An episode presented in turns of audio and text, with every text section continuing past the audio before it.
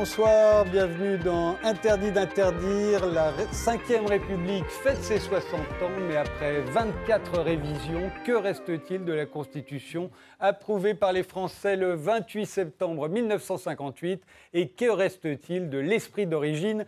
Pour en débattre, nous avons invité Henri Guénaud, conseiller spécial de Nicolas Sarkozy à l'Élysée, député de 2012 à 2017, aujourd'hui à la Cour des comptes, euh, non, plus à la Cour des comptes, pardon. Vous êtes l'auteur, euh, entre autres livres, de De Gaulle au présent, paru en 2015 au Cherche Midi. Euh, la Constitution ayant été modifiée 24 fois depuis 60 ans, notre pays a-t-il gagné ou, perdu pour vous, Henri Guénaud? Je crois que toutes les toutes les révisions de la Constitution ont été mauvaises. C'était une très bonne Constitution, euh, extrêmement cohérente. On pouvait, euh, on pouvait euh, en récuser l'esprit, mais en tout cas, elle avait pour elle la, force de la cohérence et elle avait pour elle de permettre à, la France d'être gouvernée ce qui était difficilement le cas depuis le début de la Troisième République. Voilà, c'était, le but du général de Gaulle, d'ailleurs, rendre la France gouvernable et inventer un parlementarisme rationalisé, comme on disait, on disait à l'époque. On a depuis cessé de l'abîmer à la fois par les révisions constitutionnelles, euh, à mon avis inappropriées, et, et, euh, par ce que j'appellerais une multiplicité de sortes de coups d'État euh, juridiques, le Conseil constitutionnel en 71, puis dans le dans, l'ordre juridique interne, euh, enfin dans les rapports entre l'ordre juridique interne et externe, la Cour de cassation en 75, le Conseil d'État en 89, qui ont modifié profondément euh, la manière dont les euh, institutions en France fonctionnaient. Voilà, il ne faut pas regarder que la, la texte de la Constitution, il faut regarder aussi ce qu'il y a, y a autour. Dominique Rousseau, vous êtes professeur de droit constitutionnel à la Sorbonne, vous êtes l'auteur de La Ve République se meurt, vive la démocratie, c'était en 2007, et de Radicaliser la démocratie, qui a été réédité en poche en 2018 dans la collection Point. Euh, alors, ces 24 euh, révisions de la Constitution, euh, un progrès pour vous ou au contraire alors, je vais faire plaisir à, Henri Guénaud. Euh, le progrès, je le vois précisément dans la garantie des droits. C'est-à-dire, s'il y a eu coup d'État, c'est un coup d'État démocratique, puisque euh, le Conseil constitutionnel, qui en 1958 était un nain institutionnel, personne n'en parlait, est devenu aujourd'hui un élément essentiel du système de production de la volonté euh, générale. Il a lui-même euh, introduit la déclaration de 1789 parmi les instruments de contrôle de la loi. Et puis le président Giscard d'Estaing a étendu à 60 députés, 60 sénateurs la possibilité de saisir le, Conseil. Et le président euh, Sarkozy a introduit la question prioritaire de constitutionnalité qui permet à tout justiciable, tout justiciable, de contester la constitutionnalité de la loi qu'on veut lui appliquer. Autrement dit, s'il y a un progrès, qui pour moi est inachevé, euh, s'il y a un progrès, c'est dans une meilleure prise en compte euh, des, droits et du, respect des droits. Parce que pour le reste, bon, euh, pour le reste, le général de Gaulle a dit en 58 il faut mettre fin à la diarchie au sommet de l'État. Depuis 1958, il y a toujours une diarchie. Il y a eu des problèmes entre de Gaulle et Debré, il y a eu des problèmes entre de Gaulle et Pompidou. Entre le président et son premier ministre. Absolument, il y a eu des problèmes entre Pompidou et Chaban, il y a eu des problèmes entre Giscard et Chirac, il y a eu des problèmes entre Mitterrand et Rocard, il y a eu des problèmes entre euh, Nicolas Sarkozy et Fillon, il y a eu des problèmes entre Hollande et Valls. Il y a peut-être actuellement des problèmes entre Macron et, et Edouard Philippe. Autrement dit, il y a à la tête de l'État une diarchie qui fonctionne, et là je vous retrouverai, euh, qui fonctionne euh, contrairement au texte, puisque le texte dit euh, il n'y a qu'un seul capitaine, le Premier ministre, qui détermine et conduit la politique de la nation. Non pas qu'il la conduit, mais qu'il la détermine. Si on regarde le vocabulaire, détermine, ça veut dire définir. Et l'article 5 dit le président est un arbitre. C'est pas moi qui le dis, c'est l'article 5. Donc un capitaine qui joue et un arbitre qui regarde le jeu.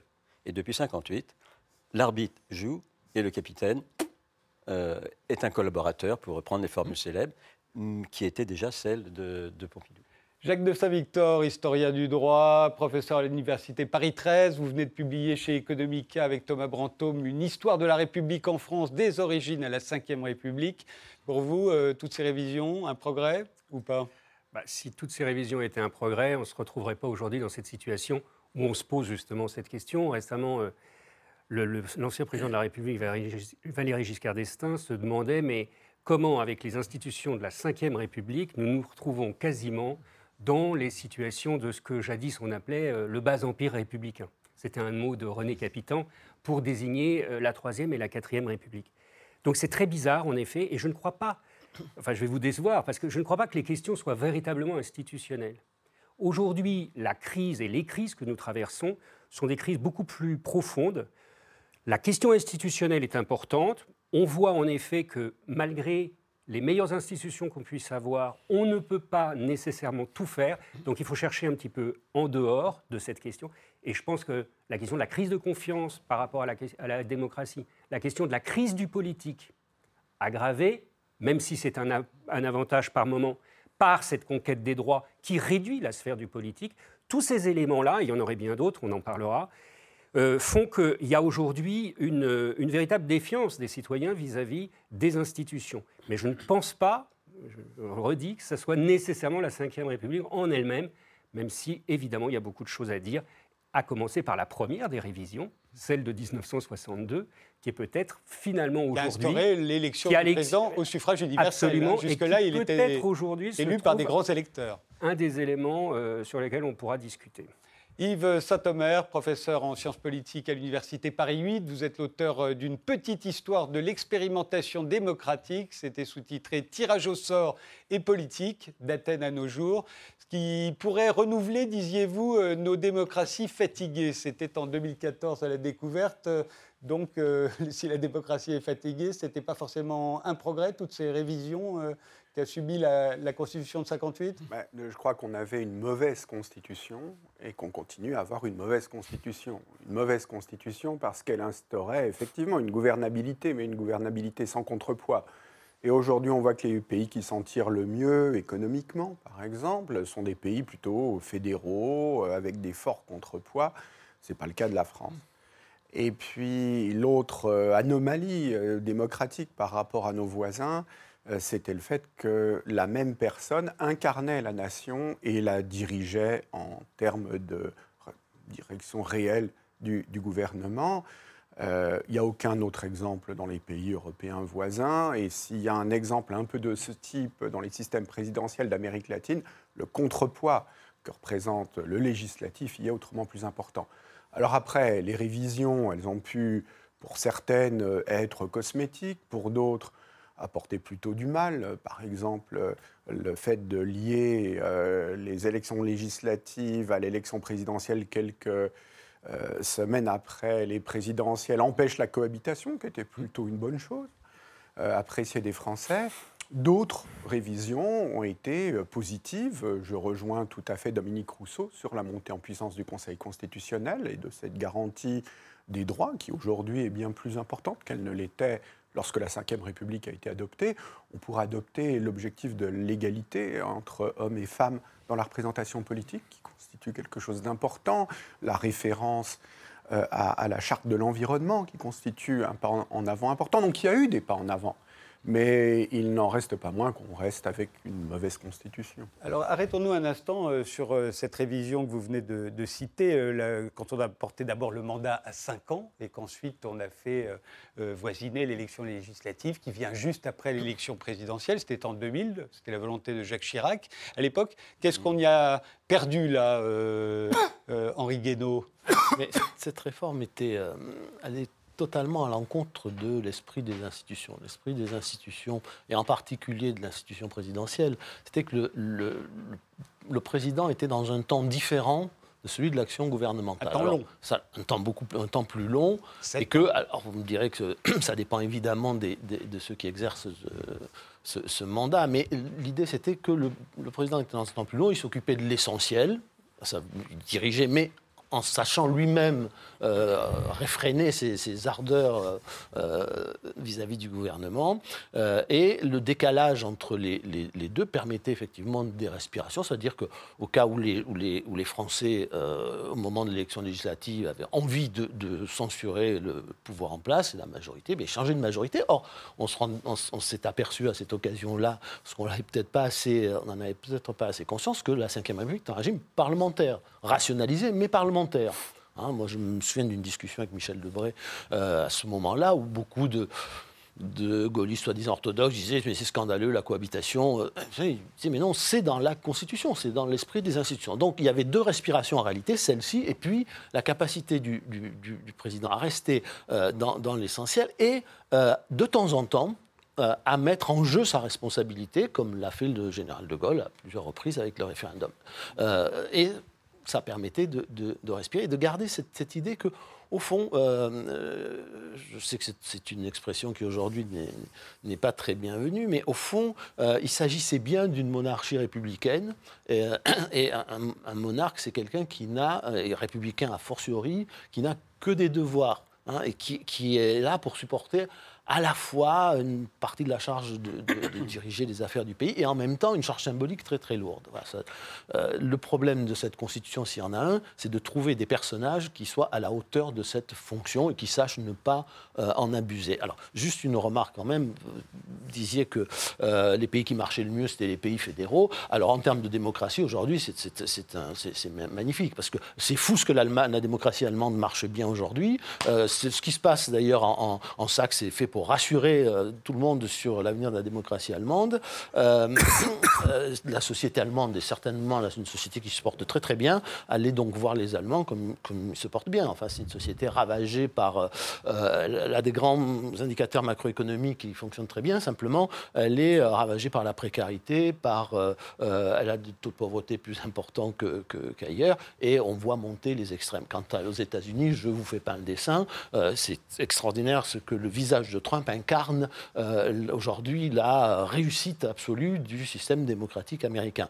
D'autre part, euh, il s'agit d'une question d'histoire. Hein, il y a des pays qui ont une histoire fédérale parce qu'ils ont été formés à partir d'États qui préexistaient, puis d'autres qui qui ne sont pas formés de cette manière. C'est le cas de la France. Je, ne crois pas une, euh, avec une France ramenée à ses, principautés du Moyen Âge, euh, la démocratie française se porterait mieux. Et enfin, pour finir sur la remarque faite par mon voisin bien entendu, euh, la crise du politique ou la crise de la politique ou la crise de la démocratie euh, n'est pas liée directement à, nos institutions, parce que si c'était le cas, ça irait très bien ailleurs et pas du tout bien chez nous. Or, ça va mal dans toutes les sociétés occidentales, dans toutes les démocraties occidentales. Et quand je dis mal, c'est très mal. Et elles ont toutes des institutions très très différentes. Il faut donc s'interroger euh, sur, sur, ces causes et, arrêter de penser que euh, la réponse est toujours une réponse institutionnelle. Voilà, on, on, peut discuter sur le tirage au sort, sur, c'est très stimulant, et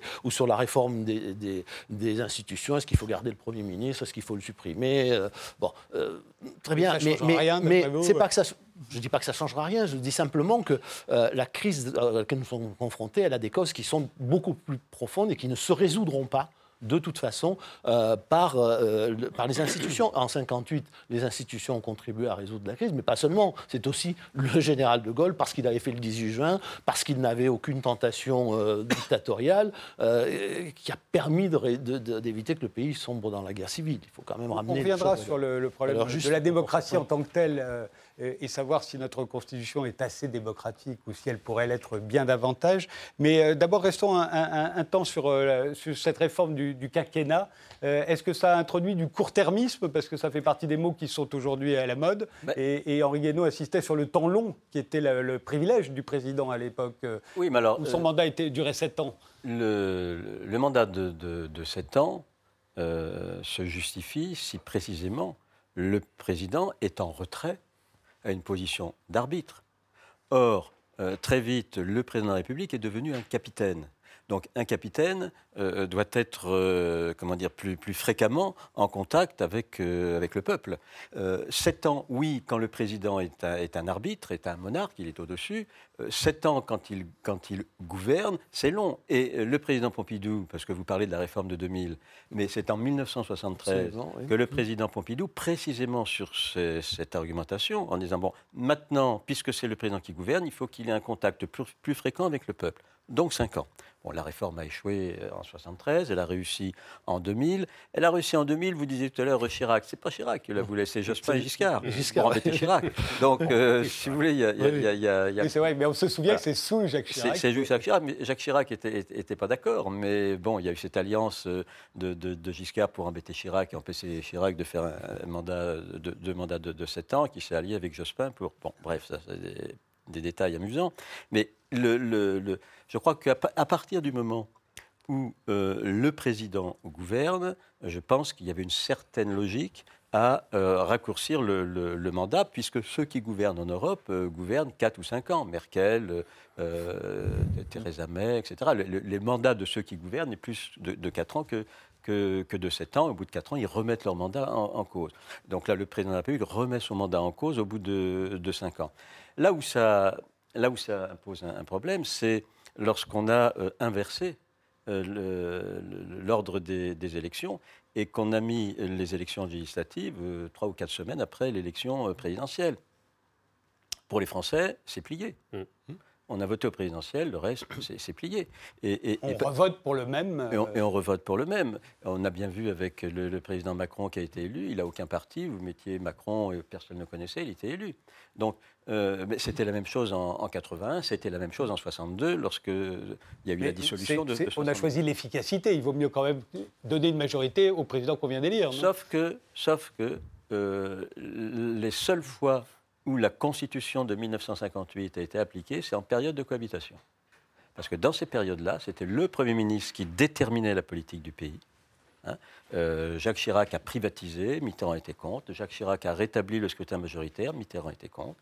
Quand Jospin, euh, Jospin fait les 35 heures, Chirac était contre. Jospin fait le Pax, Chirac était contre. C'est le Premier ministre qui déterminait et conduisait la politique du pays. Et le président était en retrait. Alors Mitterrand faisait le, le- le- le tribun euh, tonton euh, avec nous, et donc ça lui a permis d'être réélu. Euh, même chose pour Chirac. Oui, c'était très bon pour se faire réélire. Voilà, même chose pour Chirac, mais le- le- les périodes de cohabitation sont les périodes où chacun a retrouvé le rôle que l'écrit constitutionnel leur, le- leur impliquait. Et, et- et après, le, fait de, de- de- coller les, deux élections a, a supprimé euh, cette possibilité, ou en tous les cas a réduit la possibilité de, cohabitation, puisqu'on attendait de l'électeur, comme on dit en économie, un comportement rationnel. Vous avez élu pour Macron, élisez une majorité macroniste. Vous avez élu Hollande, élisez, etc. Donc, euh, je pense que là, il y a un, défaut de nos, de nos institutions, pour reprendre euh, l'expression de, tout à l'heure, parce que moi, je, je- je suis, alors, je suis juriste et constitutionnaliste, donc j'attache beaucoup d'importance aux institutions. S'il n'y a pas d'institution, s'il n'y a pas d'institution, si vous voulez, c'est, euh, comment dire, c'est comme les, les- les montres de Salvador Dali. On est bien d'accord. C'est, mou. C'est mou. Et donc, euh, pour qu'une société tienne debout, il lui faut des institutions. Alors la question, est- la question c'est ce sont des institutions euh, démocratiques, que ce soit des institutions qui soient euh, contrôlées, mais il faut des institutions. Parce que les institutions, si vous voulez, je crois que c'est, c'est un canal de communication entre les gouvernés et les gouvernants. Oh, mais moi, je suis tout à fait d'accord avec vous. hein. Je disais juste que la crise que nous vivons actuellement n'est pas liée pas aux à- institutions. C'est tout ce que je voulais dire. Un, un mot Bien sur le entendu. mandat de 5 ans, Yves Saint-Thomas? Oui, oui. Oui, bon, je pense que franchement, quand on parle du temps long, entre 5 ans et 7 ans, ça ne fait pas une grande différence. Quand on veut lutter contre le réchauffement climatique, ce n'est pas 5 ans ou 7 ans qui euh, va changer quoi que ce soit. Je crois que ce que ça a changé, c'est qu'on avait déjà un Parlement qui était largement croupion et que si on l'élit immédiatement après euh, le président de la République, il l'est encore plus. Donc, euh, de ce point de vue-là, ça a été négatif et ça a enlevé la possibilité de la cohabitation qui permettait non seulement d'instituer une alternance plus rapide lorsque les citoyens n'étaient pas contents de l'action menée, mais qui permettait aussi que cette figure d'incarnation de la nation que représente le président ait un pouvoir plus symbolique que, réel. Après tout, euh, quand on regarde Steinmeier en, Allemagne ou le président de la République italienne, ce sont des figures symboliques qui peuvent avoir, dans des moments de crise en particulier, une véritable autorité, encore faut-il qu'ils la gagnent moralement, euh, ce qui n'est pas le cas ici. Ceci dit, et là je suis d'accord avec ce que vous avez dit, il faut relativiser euh, les comparaisons positives ou négatives avec nos voisins. La crise, elle est partout. et j'en suis d'accord, parce que ces constitutions, elles ont des airs de famille tout de même. On reste avec des gouvernements représentatifs.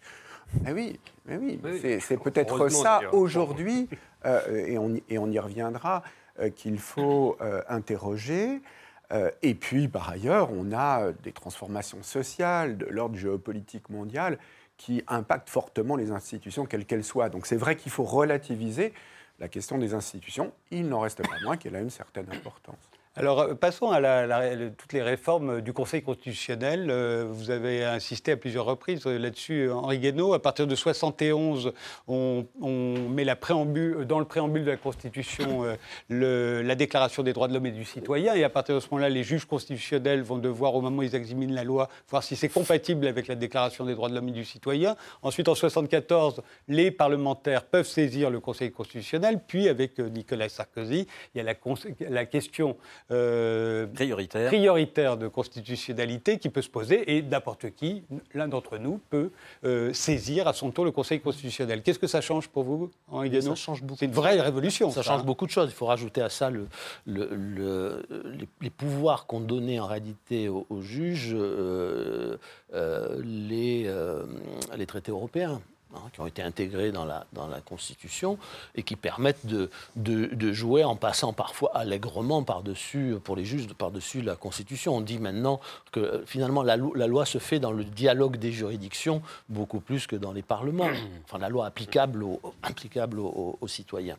Euh, si vous voulez, moi, quand j'étais, euh, quand j'étais étudiant, on m'apprenait, le plus grand juriste de l'époque, disait le juge, le principe fondamental, c'est que le juge ne juge pas le législateur bien c'est terminé, le juge juge le législateur. Ce qui, moi, me choque dans, cette, dans cette histoire, c'est pas le fait que le citoyen se voit reconnaître plus de droits, c'est le fait qu'on euh, a dessaisi euh, le, pouvoir politique, démocratique, euh, qui a des comptes à rendre au, peuple, au profit de juges ou de sages, puisque le Conseil constitutionnel n'est pas encore une juridiction, mais enfin il est en train de le devenir, qui n'ont bah, qui n'ont de compte à rendre à personne et aucune légitimité pour faire la loi.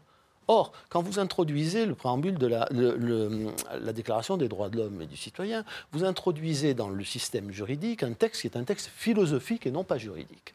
Donc il laisse une marge d'interprétation considérable aux, euh, juges. Or, ce texte est très intéressant d'en regarder l'histoire. Il a eu une importance absolument décisive sur les droits des, citoyens et sur euh, le passage des sociétés euh, de l'Ancien Régime aux, sociétés, aux sociétés modernes et démocratiques sans avoir de portée juridique. Sa portée, sa portée morale, philosophique, politique a été tout à fait déterminante. Elle n'avait pas besoin euh, de euh, se transformer en, euh, en, texte, en texte juridique, sanctionné juridiquement par, par, le juge. Aujourd'hui, on a un juge qui décide ce que veut dire le principe d'égalité, par exemple, ou la liberté. Fraternité. ou la fraternité maintenant, puisqu'on vient de le, de le rajouter. Je, vous donne un exemple. Il existe dans la Constitution, un exemple, fraternité, et là, pas dans la déclaration de 89. Oui, mais c'est très, très intéressant que le juge décide maintenant d'en faire une d'en faire un, concept juridique.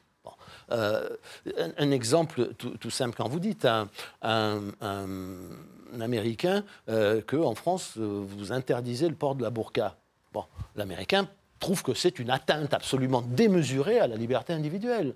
Ben, le français, non. Le, même la Cour européenne des droits de l'homme, pourtant si pointilleuse, ne l'a toujours pas, ne toujours pas condamné. Euh, en France, par exemple, on poursuit les phénomènes sectaires. Aux États-Unis, c'est impensable, c'est une atteinte aux libertés fondamentales. Donc il y a, une subjectivité très forte dans l'interprétation de ces libertés. Est-ce au juge qui n'a de compte à rendre à personne de décider quelle portée juridique on doit lui donner, quel contenu, quelle définition, euh, pour l'appliquer ensuite euh, à des litiges soit des citoyens, soit des citoyens avec l'État.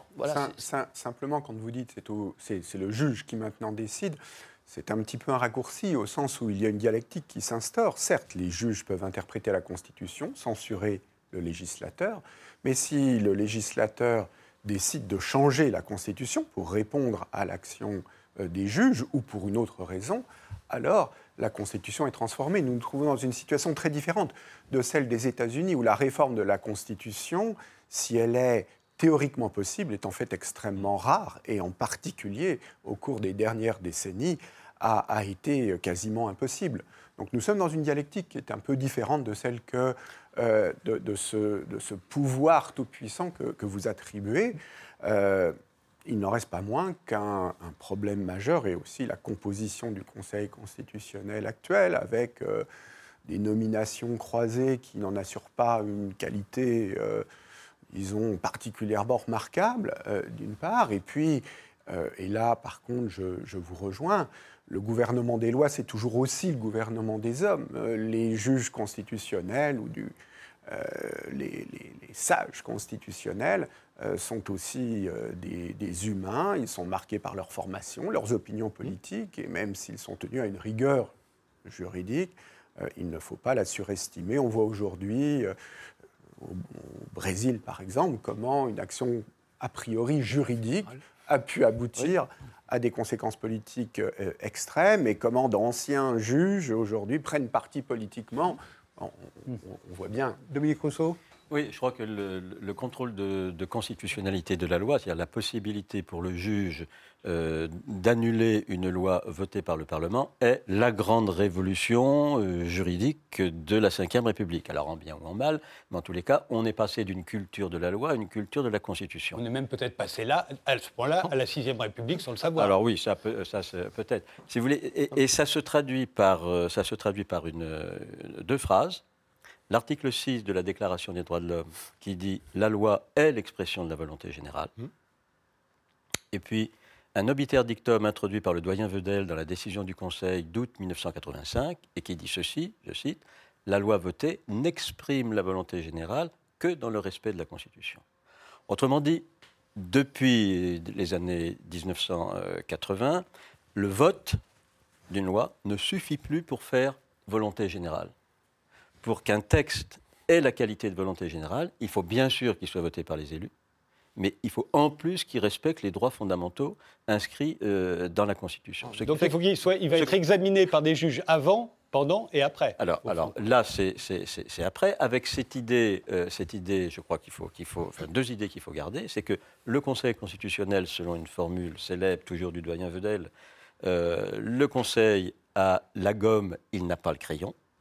Hein, c'est-à-dire qu'il efface un article qu'il considère contraire à la Constitution mais il laisse le Parlement réécrire la loi. Et je rajoute, puisqu'on parlait de la déclaration de 1789, dans la déclaration de 1789, les, révolutionnaires ont, expliqué avant pourquoi ils, énonçaient ces droits. Ils, ils disent, nous énonçons ces droits afin de permettre aux membres du corps social de faire des réclamations fondées sur des principes simples et incontestables pour tourner au maintien de la Constitution, et comme c'était des jeunes, au bonheur de tous, Autrement dit, dans la déclaration de 1789, il rédige afin de permettre aux citoyens de faire des réclamations. La question prioritaire de constitutionnalité, le contrôle, c'est précisément le mécanisme permettant aux citoyens de réclamer. Parce que la démocratie, ce n'est pas simplement la représentation, c'est aussi les citoyens. Et si la représentation est nécessaire, la, réclamation des citoyens contre les abus éventuels des représentants euh, du, peuple doit être organisée, notamment, notamment par le contrôle de constitution. Je vous interroge, je vous donnerai tout de suite la parole, euh, Jacques de Saint-Victor, mais juste après une pause.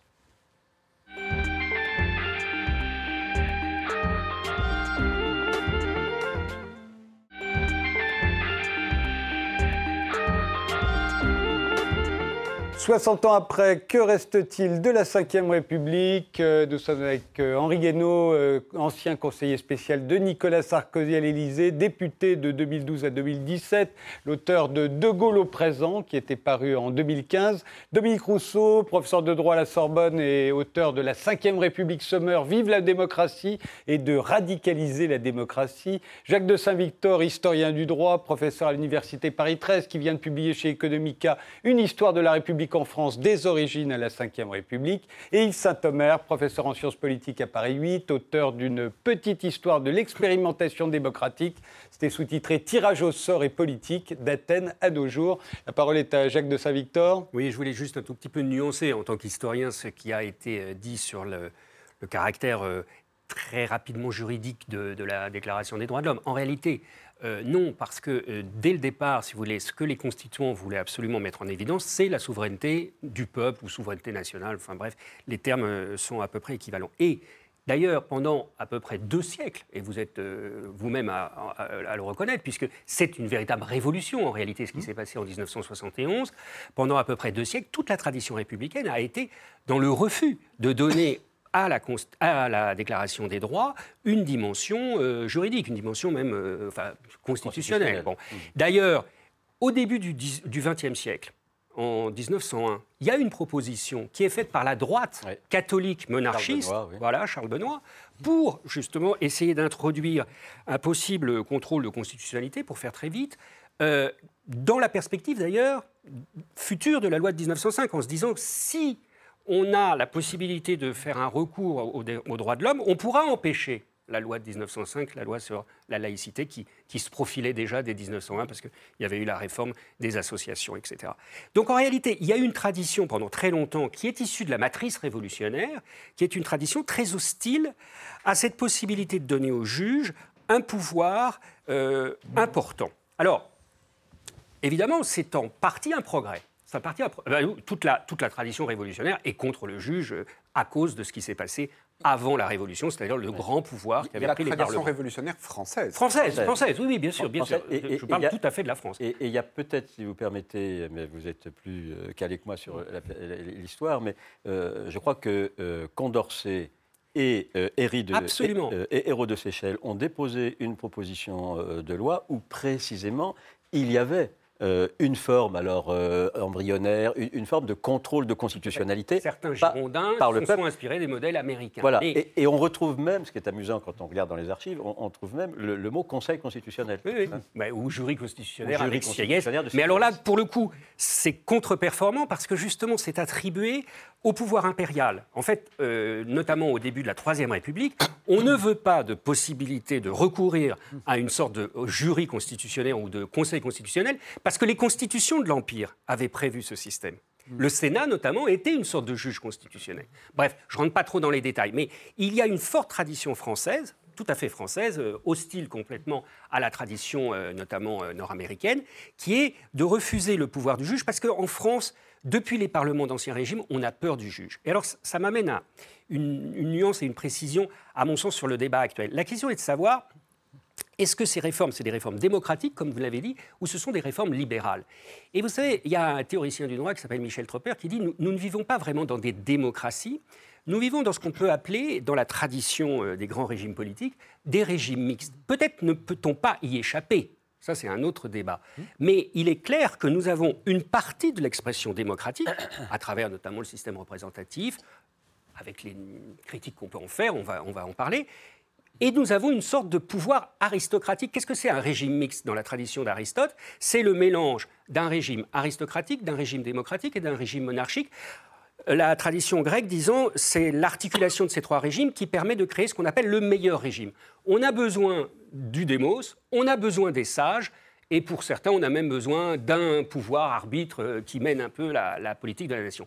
Et peut-être sommes-nous en train de redécouvrir ces éléments-là. Et donc, ça ne la rattache pas nécessairement à la, à la, politique démocratique ou à des avancées démocratiques.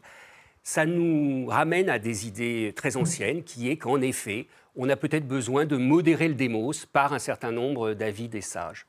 Alors, euh, on ne va pas rentrer dans le détail évidemment de toutes les révisions qu'a subi la Constitution de 58, mais néanmoins, on lui a toujours reproché une partie euh, des Français lui a toujours reproché de ne pas être assez démocratique. C'est votre cas à tous les deux, pour des raisons différentes. Euh, alors en quoi, encore aujourd'hui, euh, pour vous, Yves Saint-Omer, la Constitution de la Ve République n'est pas assez démocratique et cela pourrait être une des raisons qui font qu'il y a aujourd'hui des doutes quant à la démocratie représentative en général et à la nôtre en particulier? Ah, C'est d'abord exorbitant de penser que le démos serait, aurait pour synonyme les députés et les législateurs. En tout cas, c'est pas ce que pensent les Français aujourd'hui. Ils ont raison.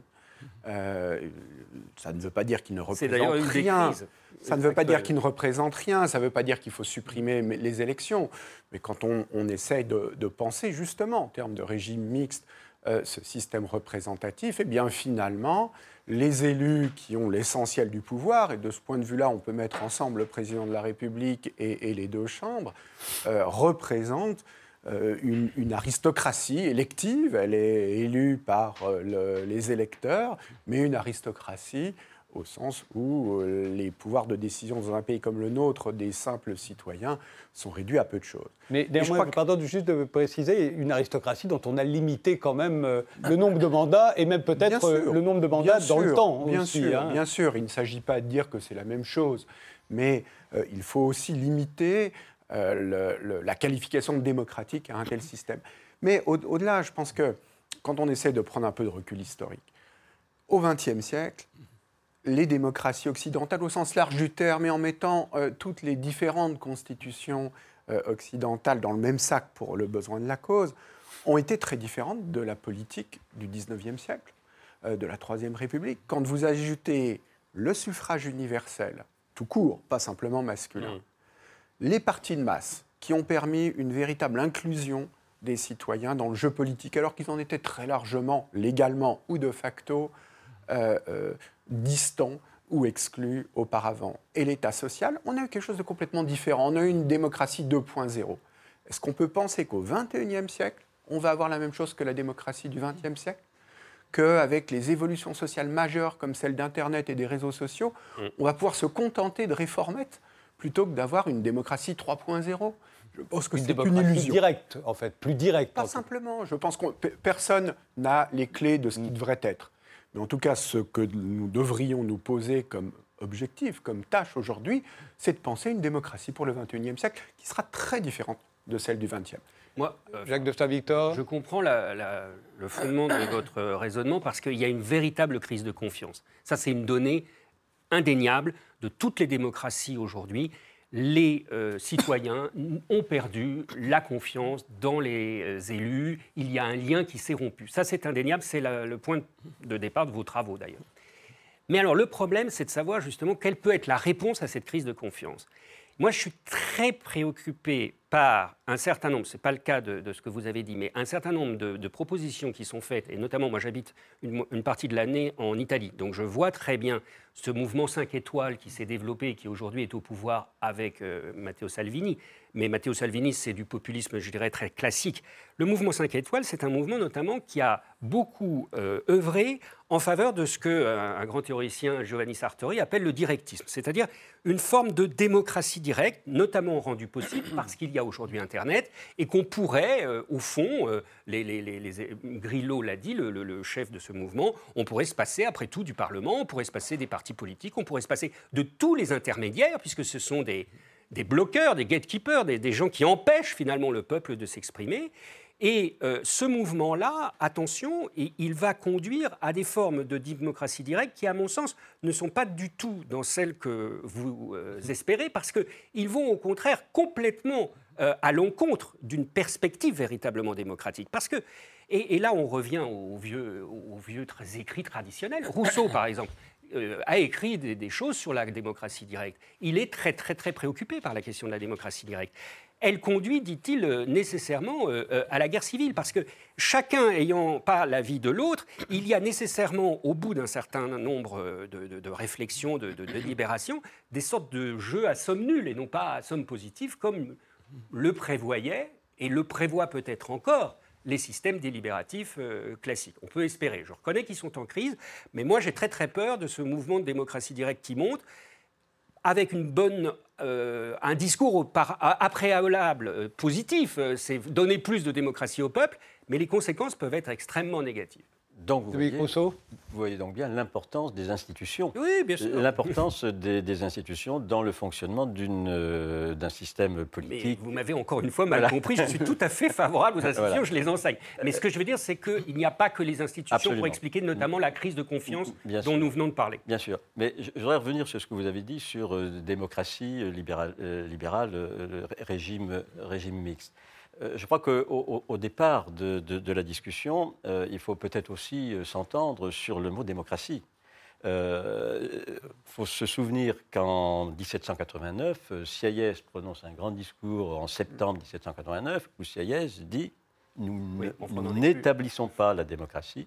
La France n'est pas et ne saurait être une démocratie, c'est un régime Représentatif. représentatif. Enfin, on n'en Et- est plus là. Euh, Voilà. Non, mais, mais non, mais si on se réfère à Pierre Hadot, au- aujourd'hui, euh, démocratie représentative a- a- apparaît comme une évidence, alors que c'est un contresens Bien sûr. par rapport à- à- à- à- aux théoriciens de, de la Révolution de, de 1789. La question qu'on peut se poser, la question, je crois, qui est, qui est- qui est à l'origine de la crise, c'est est-ce qu'aujourd'hui, le suffrage universel suffit pour faire lien?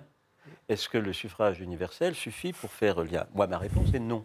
Et est-ce que je suis, et, je pense que je suis, euh, que je reste dans la problématique démocratique en disant que est démocrate euh, celui qui précisément reste, euh, comment dire, reste soucieux que n'importe quel pouvoir ait des limites, et notamment les limites des droits fondamentaux.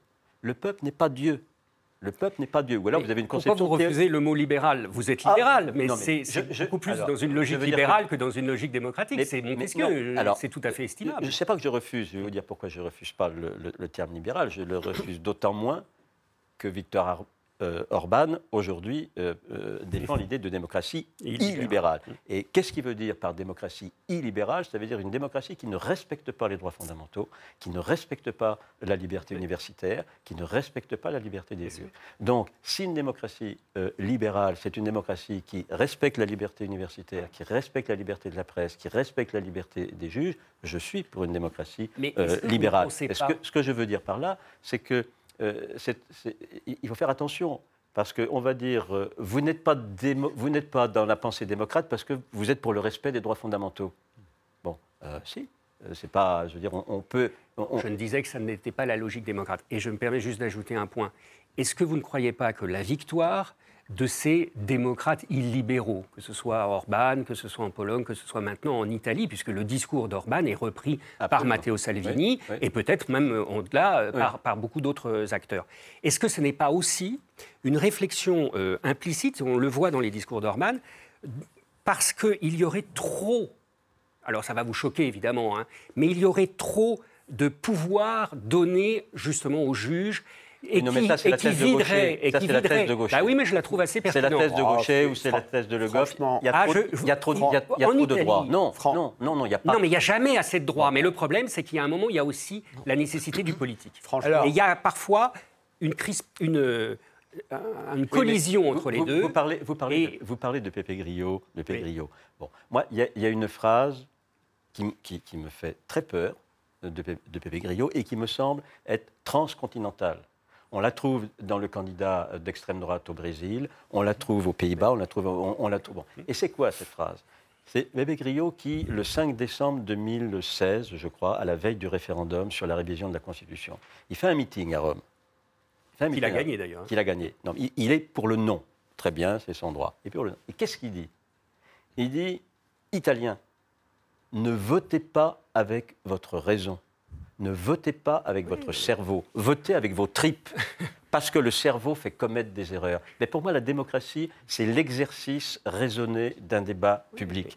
Et tout ce qui est en train de se développer actuellement, c'est euh, les tripes. C'est- le truc de Chantal Mouffe, Mais c'est Schmitt. Est-ce Bah oui, mais- est-ce qu'on peut simplement opposer euh, la tripe et la raison?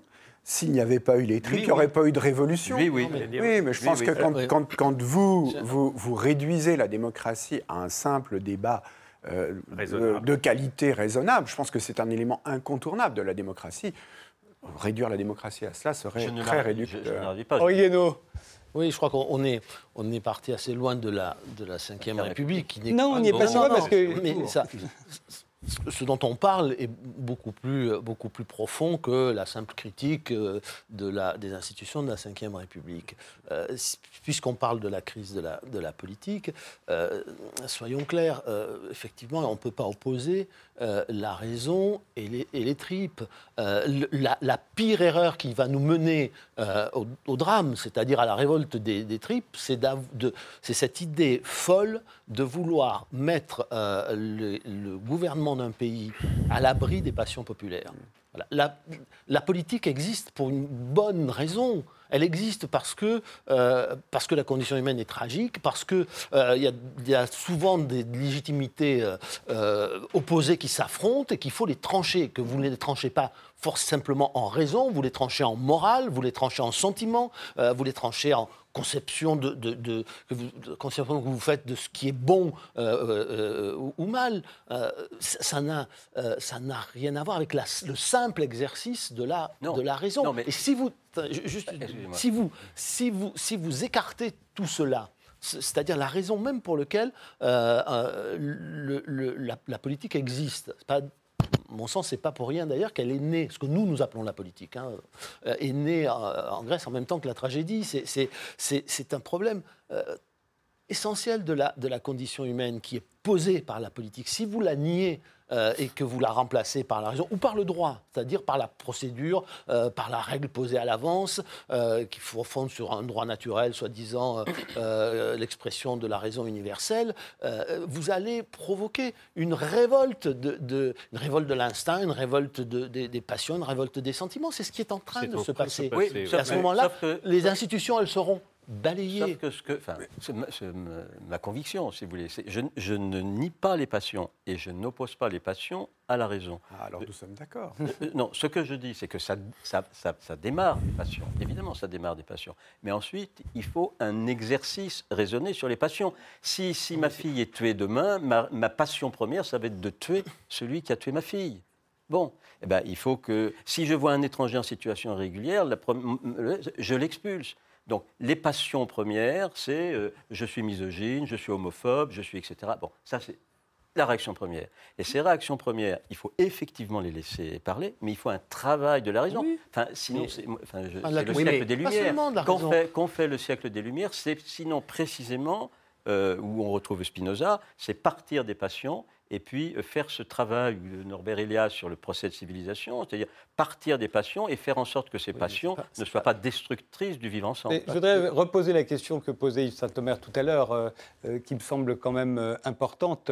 Est-ce qu'on peut penser que aujourd'hui, au XXIe siècle, dans une société qui a quand même considérablement changé, évolué, euh, on va pouvoir euh, continuer d'être gouverné ou de gouverner de la même manière qu'au XXe siècle. C'est quand même aussi cette question que se posent tous ceux qui, pour des raisons différentes, euh, commencent à douter de l'efficacité de la démocratie représentative, non pas parce que c'est une démocratie représentative, mais parce qu'elle paraît datée, fatiguée, comme euh, vous disiez. Euh, mais alors à ce moment-là, la remplacer par quoi? Ça ne va pas être le sondage quotidien des 60 millions de Français qui vont voter électroniquement pour savoir si, si, ce qu'il faut, s'il ne faut pas rajouter une loi derrière, après un nouveau fait divers. Non, mais je crois qu'il faut faire attention à des jugements trop rapides, à l'emporte-pièce sur les phénomènes nouveaux. Quand on dit Ah, la démocratie électronique, Beppe, Grillo, c'est très mauvais, euh, il faut ou euh, regarder le Brexit, la démocratie euh, directe, c'est très mauvais. Je ne dis pas que c'est la même chose, mais on entend souvent cet argument-là. Et du coup, il ne faut pas introduire le référendum ou il ne faut pas introduire la démocratie électronique. Poussons le raisonnement jusqu'au bout, puisque Donald Trump a été élu euh, démocratiquement, entre guillemets, c'est très mauvais, supprimons les élections, parce qu'Orban a été élu démocratiquement, supprimons les élections. Il faut au contraire, je crois, prendre au sérieux des nouveaux instruments, des, nouveaux, des nouvelles procédures, et se demander comment et à quelles conditions elles peuvent servir, positivement ou pas. Je prends un exemple très concret.